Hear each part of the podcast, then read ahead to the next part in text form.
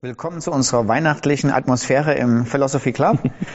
ähm, Marc, in der letzten Folge haben wir geklärt, also wir können Weihnachten am 25. Dezember feiern. Ja. Jetzt kommt die Frage, aber mit Weihnachtsbaum, ja oder nein? Ja, das ist die Frage. Ähm, also es wird oftmals so gesagt, der Weihnachtsbaum ist doch ein heidnisches Symbol Mhm. und die Christen haben sozusagen den Weihnachtsbaum direkt vom heidnischen Götzendienst übernommen und sich in die Wohnung geholt. Mhm. Sollte der nicht rausfliegen aus dem Fenster? Ja. Also ähm, können Christen überhaupt mit der Weihnachtsbaum Weihnachten feiern oder soll ähm, ja soll der Heid das heidnische Symbol draußen bleiben? Ja.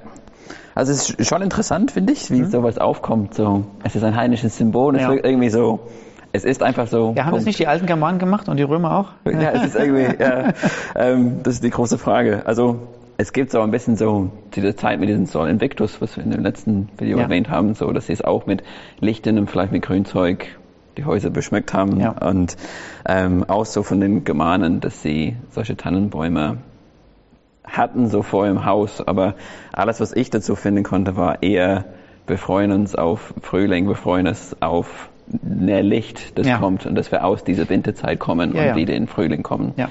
Aber dass ich es wirklich verbinden kann, wir stellen diesen Baum auf, um den und den Gott anzubeten. Okay. Da findet man eigentlich nichts dazu. Ja. Ähm, und es hat eh- eher was mit der Zeit, mit der Jahreszeit zu tun, Okay. als mit einem Gott. Okay.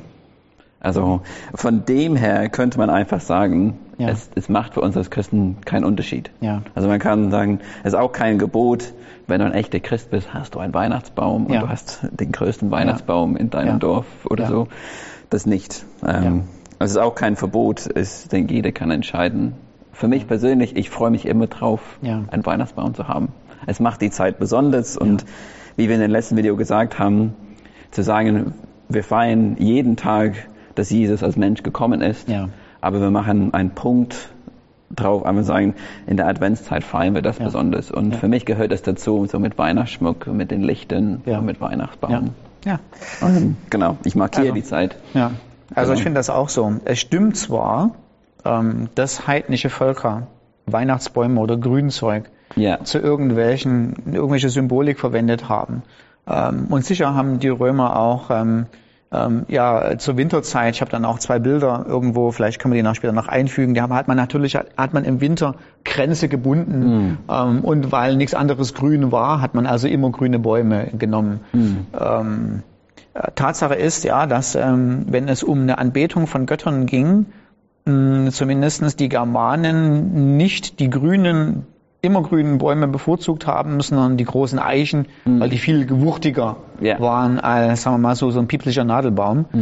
Ähm, ähm, aber nichtsdestotrotz kommt es hier und da mal vor, dass man aus welcher Symbolik auch immer und vielleicht und hier und da auch mal aus einer heidnischen Götzensymbolik ähm, irgendeinen Baum hat oder sich in, nach Hause holt.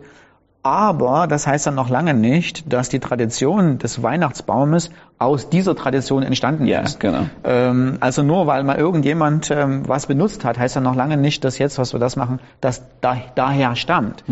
Also man macht, es ist ja auch nicht so, ähm, nur weil, was weiß ich, die Muslime ähm, die Schuhe ausziehen, wenn sie in die Moschee gehen, äh, sage ich demonstrativ, das mache ich nicht und ich bin zu Hause immer mit Stiefeln sozusagen. Ja.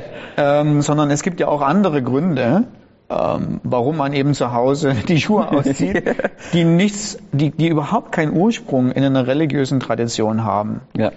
Ähm, und ähm, also so das, was ich mir so angeguckt habe, ich bin jetzt kein Weihnachtsbaum-Experte, ähm, aber der Weihnacht, die Tradition des Weihnachtsbaumes, wie man ihn sich nach Hause bringt, ähm, scheint im Mittelalter irgendwann 16. Jahrhundert entstanden zu sein. Ähm, interessanterweise in auch zwei Traditionen gleichzeitig, einer in Lettland, in Riga und der andere in der, in der Region Straßburg oder im reformatorischen Bereich hier in Deutschland. Und wahrscheinlich, warum man sich überhaupt Weihnachtsbäume nach Hause geholt hat, war, weil man im Mittelalter ähm, so eine Art ähm, äh, Theater hatte, äh, ähm, um die Winterzeit herum, wo man die Heilsgeschichte nachgespielt hat. Also da hat man einen Baum gebraucht, wo Adam und Eva den Apfel von nehmen, hat einen immergrünen Paradiesbaum genommen und da musste also die deutsche Tanne herhalten oder wie auch immer. Irgendeinen Nadelbaum. Ja. Weil es das einzige war, was hier im Winter halt grün ist. Ähm, Und ähm, übrigens hat man dann auch ähm, äh, so wie eine Art kleine Lebkuchen oder so eine Art ähm, Kekse da dran gehangen. Mhm. Und im Laufe dieses Theaterspiels ähm, haben dann also Menschen dann von dem Keks gegessen und nicht mehr von dem Apfel, mhm. um zu zeigen, dass sie so äh, am Leib Christi teilhaben, mhm. ähm, ja genau, und so, so an, an Christus glauben. Mhm. Und irgendwann mal, wer auch immer, man sagt oftmals, dass Martin Luther der Erste gewesen ist, na, wahrscheinlich nicht. Mhm. Ähm, aber es kommt aus der reformatorischen Zeit. Mhm. Ähm, haben Leute den Weihnachtsbaum nach innen genommen ähm, und mit so eben Lebkuchensachen beschmückt, um zu zeigen, dass man eben ähm, ja vom, vom an, an, an Glauben an Christus wahrnimmt und irgendwann mal hat man da Lichter dran gemacht, um zu zeigen, dass also Jesus das Licht der Welt ist, mhm. äh, dass er Licht gebracht hat, so in die Richtung. Mhm. Also interessanterweise ist auch der Weihnachtsbaum eher, wenn auch sehr spät, eine Art christliches mhm. Symbol oder Tradition oder wie auch immer. Ja. Ja. ja. ja. Aber jetzt ist die Frage, jetzt die Frage. Also, wo wir ein bisschen ausweiten können, was würde man machen, wenn es doch ja. heidnischen Ursprungs wäre? Ja. Das ist die Frage, die wir auch, also nicht unbedingt machen müssen, aber ich finde es interessant, ja. das dann zu besprechen. Was wenn doch? Was wenn doch? genau. Was wenn doch? Ja. Ähm, ja. Ich mein, wie würdest du es machen? Ich, weil da finde ich so ist ein bisschen so dieses Thema wie in, in dem ersten Korintherbrief mit dem Götzen, mhm. Opferfleisch. Also an sich bin ich als Christ frei. Also es, ja. es, hat keine Auswirkungen auf mich und meine Beziehung zu Gott an mhm. sich, wenn ich es nicht mache, um die Götzen zu ehren, mhm. sondern wenn ich es einfach mache, einfach so. Aber es, es geht viel darum, wie wird das von anderen Menschen wahrgenommen. Mhm. Ähm, und wenn es in der heutigen Zeit jetzt so wahrgenommen wird, das geht um diesen, diesen Gott, mhm. oder man macht das zur Ehre diesen Gott, mhm. diesen Gottes, dann mache ich das nicht, hm. ähm, weil ich ein klares Zeichen setzen will hm ich gehöre nicht dazu, ja. ich trenne mich davon. Ja. Ich will nicht, dass meine Nachbarn denken, ja. dass ich auch so bin. Also wenn meine Nachbarn zu mir kommen würden und sehen Weihnachtsbaum, würden sie auch sagen, wir denken, ah, der macht das genauso wie wir, dann will ich es nicht haben. Aber dadurch, dass es bei den Menschen, vor allem heutzutage, es hat gar keine Verbindung mit irgendetwas, ähm, dann denke ich, ja wie gesagt, das ist halt kein Problem. Ja. Ich denke, das ist ein sehr gutes Kriterium. Also die Frage danach, wie direkt mhm. ist das Symbol oder was ich da mache mit einer Art von Götzenanbetung mhm. ähm, verbunden ja. und äh, wie zeitnah auch. Also wenn das da, keine Ahnung, 3000 Jahre her ist, dass da mal jemand was gemacht hat, aber heute nicht mehr aktuell ist, ja. ähm, denke ich, kann man, kann man das Symbol übernehmen. Ähm, interessanterweise macht ja Paulus im ersten Gründer, er macht ja drei Kategorien auf. Mhm. Er sagt, also da ging es um Opferfleisch, nicht um Weihnachtsbaum, ja. aber man kann es übertragen auf den Weihnachtsbaum oder wie auch immer. ähm, also das Opferfleisch im Tempel zu essen geht gar nicht, mhm. weil die, die Verbindung zum Götzendienst ist so stark, kann man nicht machen. Nicht, weil ja. das Fleisch an sich schlecht ist, mhm. sondern der Ort, die Zeremonie, das wäre, also das Fleisch im Tempel zu essen, wäre Teilnahme an der heidnischen Zeremonie. Ja. Ähm, das krasse Gegenteil ist, du kaufst das Fleisch auf dem Fleischmarkt, mhm. was zu 99,9 Prozent aus dem Tempel kommt, der gleich daneben steht. Also wenn du ja. nach Korinth gehst, übrigens ganz interessant. Vielleicht haben wir dann mal, vielleicht habe ich noch, vielleicht finde ich noch ein Bild, was wir einbringen können. Dann wird man das wunderbar sehen. Mhm. Das Marcellum auf dem Forum Romanum in, äh, in Korinth ist ja da auf dem Forum und in Schrittweite entfernt, ein paar Meter, mhm. hast du die ganzen Tempel. Also natürlich haben die das Fleisch alle aus dem Tempel wo das Opfer gebracht wird. Und Paulus sagt, wenn du das Fleisch da kaufst, nimm das, isst das, ohne überhaupt nachzufragen. Mhm. Und die Begründung ist interessant, die können wir uns für später merken. Denn die Erde ist des Herrn und was alles da drin ist. Mhm. Also die Idee ist, Gott ist der Herr über alles und warum sollst du das Fleisch nicht essen? Und die dritte Kategorie ist, wenn du von einem Freund eingeladen wirst, der zu Hause einen Fest macht, mhm. dann kannst du auch essen. Aber sobald er sagt, ach übrigens, mhm. dieses Fleisch habe ich vom Tempel des Apollo gekauft und ist das nicht toll, dass wir jetzt hier zu Ehren des Apollo zusammen sind und essen mhm. dürfen? In dem Augenblick sagst du, esse ich nicht. Ja. Nicht, weil das Fleisch schlecht ist, sondern es ist ja. genau das, was du sagst. Mhm. Du machst es nicht aufgrund dessen, um nicht in dieselbe Schublade gesteckt werden zu wollen, wie ach, der macht da auch mit bei der Götteranbetung, mhm. sondern du achtest auf deine Außenkommunikation, was mache ich denn, wenn ich das jetzt habe oder wenn ich das nicht habe. Mhm. Vielleicht kann man das so ein bisschen vergleichen mit der Praxis in Taiwan. Mhm. In Taiwan ähm, ist Feuerwerk nicht was Neutrales, so wie wir heute Feuerwerk zum, am 31.12. machen. Oder auch nicht, wenn es wegen Corona ausfallen sollte. Äh, Aber man macht das, also keiner verbindet damit ähm, irgendwelche Götzenanbetung oder so, sondern man macht das, was pufft und knallt. Ja. Ähm, in Taiwan ist Feuerwerk hauptsächlich mit den taoistischen Tempeln assoziiert. Also da hast du Feuerwerk das ganze Jahr über, immer zu Ehren der Götter. Ich denke, wenn Paulus eine Kategorie aufmachen würde, würde er sagen, was überhaupt nicht geht als Christ, ist in den Tempel zu gehen und dort das Feuerwerk zu zündigen. Die mittlere Kategorie würde ich im privaten Bereich vor meiner Wohnungstür in Taiwan ein Feuerwerk anzünden. Ja, das würde ich mir dreimal überlegen. Nicht, weil das Feuerwerk an sich schlecht ist, weil das sind einfach nur ein paar Chemikalien, die zusammengemixt sind, Ja. sondern weil mein Nachbar das sieht und mich vielleicht in die Kategorie steckt, auch der lässt auch Feuerwerk zu Ehren der Götter los. Wäre derselbe Taiwanese aber in Deutschland, würde ich sagen, ist er kulturell so weit weg, ähm, dass er, weil es hier als nichts anderes äh, verwendet wird, gerne sein Feuerwerk zündeln darf. Ja. Es sei denn, er hat selber Skrubel, dann kann er es auch lassen. Ja. Ja. Aber auch da ist ein guter Punkt, weil du kannst nicht dann denken, oh, vielleicht kommt ein Taiwanese vorbei und vielleicht wird er es so verstehen, weil man kann nicht alles Ja. nehmen, was in der Welt so anders gebraucht wird und dann Ja. Angst haben, sondern Ja, ist, wie du sagst, in Deutschland ist es ganz anders als, als dort. ja, Es geht um die Kultur, wo ich jetzt bin und wie es dort verstanden wird. ja. Das ist so ein bisschen die, die, die Herangehensweise. Ähm, ähm, also, wenn ich so an die Kirchengeschichte denke, gab es, ist mal krass vereinfacht, aber zwei so eine, zwei Positionen. Tertullian im zweiten Jahrhundert war eigentlich strikt gegen jede, jegliche Art von heidnischen Symbolen. Ähm, also er hat irgendwann mal gesagt, also die Leute, die sich da so ähm, immer grüne Zweige oder Olivenzweige ähm, äh, wie die Heiden an ihre Türpfosten machen, um das Winterfest zu feiern, ähm, ich sage mal so, die verbrennen genauso wie die Heiden im Höllenfeuer.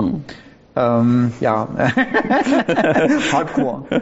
ähm, Boniface auf der anderen Seite, als man die Heiden, ähm, die Germanen missioniert hat, ähm, hat also, der hat übrigens auch keine Götzenanbetung zugelassen.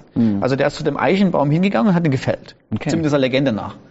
Ähm, da, wo die also geopfert haben und hat dann aber ist, hat zu dem immergrünen Baum gesagt, guck mal, nehmt euch den, weil das ist, das symbolisiert Christus. Immergrün, immer lebengebend, Okay, ähm, so, also auf diese Weise und das ist jetzt nicht, das ist ein bisschen, ja, sehr plump, aber man kann mal so diese beiden Pole ähm, von, von christlichen Einstellungen gegenüber auch heidnischen Symbolen wählen und sagen, auf welche Seite schlagen wir uns? Sind wir wie Tertullian, der gesagt hat, immer was auch nur irgendwie den Anschein mit irgendwelchen heidnischen Sachen hat, raus, weg damit. Oder sagen wir Boniface, der die Tradition vertritt, nicht nur Menschen bekehren sich, sondern mit dem Evangelium kann man auch das, was die Heiden für die Anbetung der Götzen verwendet haben, erlösen zur Anbetung von Gott. Und ich denke, in keiner Extremposition bis man so richtig zu Hause, sondern ich denke, man, man kann das so, so sehen, dass gewisse Dinge erlöst werden können von ihrem schlechten Gebrauch, wenn sie die direkte und sofortige Assoziation mit dem Götzendienst verloren haben. Ja. Ähm, ja. Also äh, Paulus macht das auch. Ähm, er bew- übrigens, ähm, ich habe da auch ein paar Bilder mit, äh, vielleicht kann man das, ähm, kann man vielleicht auch mal nach, im Nachhinein noch einfügen. Das sieht man ganz doll, also wenn man zum Beispiel in dem, nach Epidaurus geht, sieht man ein Stadion ähm, und aus dem Stadion laufen, benutzt Paulus die Metapher im 1. Korinther 9, Vers 24, indem er sagt, wisst ihr nicht, dass alle, die in einem Lauf rennen, ähm, einen Siegespreis kriegen? Ja. Und ähm, man muss ja mal Folgendes bedenken, dass da das Laufen in einem Rennen, in einem Stadion immer religiös geprägt war. Also man sieht das dann im zweiten Bild, was ich euch zeigen werde. du rennst in einem Lauf, im Stadionlauf immer, fängst an der einen Seite an und läufst einmal das ganze Stadion dahin. Und du läufst immer auf den Tempel zu. Ähm, also in Epidaurus hier da der Tempel des Asklepios, ähm, Gott der Heilung. Und die Läufer sind da zugelaufen. In der Olympia genau dasselbe. Langes Stadion, ähm, 1000 Fuß. Na, Ich überlege, ob ich gerade abschweife. das interessanterweise ist, dass 1000 Fuß natürlich je nach unterschiedlichen Regionen in Griechenland eine unterschiedliche Länge haben, weil die unterschiedliche große Füße hatten. Aber das hat nichts mit Weihnachten zu tun, das war nur eine Nebenbemerkung. also nicht überall ist der Stadionlauf gleich lang, aber eine Sache ist immer gleich, du läufst in dem Stadion immer in Richtung Tempel mhm. und zeigst damit an, dass du zu Ehren des Gottes läufst. Mhm. Im Stadion, im, im Laufen.